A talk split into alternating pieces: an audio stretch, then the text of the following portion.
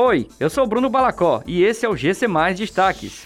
Guaramiranga cobrará taxa para entrada de turistas em 2022. Calcaia sanciona lei que proíbe linguagem neutra em banheiro para trans em escolas. Presidente sanciona PL que valoriza Carnaval de Aracati. Foi sancionada nesta quarta-feira a lei que prevê a cobrança de 12 reais para que turistas entrem no município de Guaramiranga, no Ceará.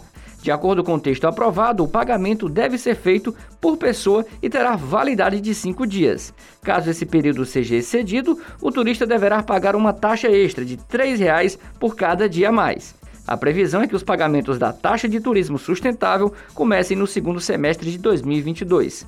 Segundo a lei, os valores arrecadados devem ser utilizados para manutenção ambiental e para requalificação de Guaramiranga.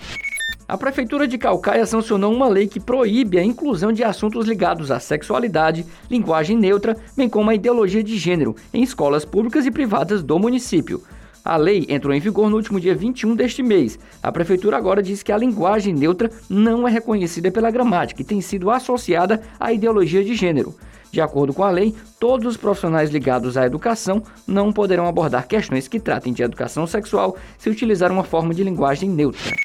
O presidente Jair Bolsonaro sancionou um projeto de lei que reconhece o Carnaval de Aracati como manifestação da cultura nacional. O objetivo da sanção é valorizar a cultura do carnaval na cidade e consolidá-la como destino turístico. O Carnaval de Aracati é uma tradição da cidade cearense e tem uma grande importância para o turismo e a economia local. Em 2019, cerca de 474 mil pessoas celebraram os festejos em uma única noite.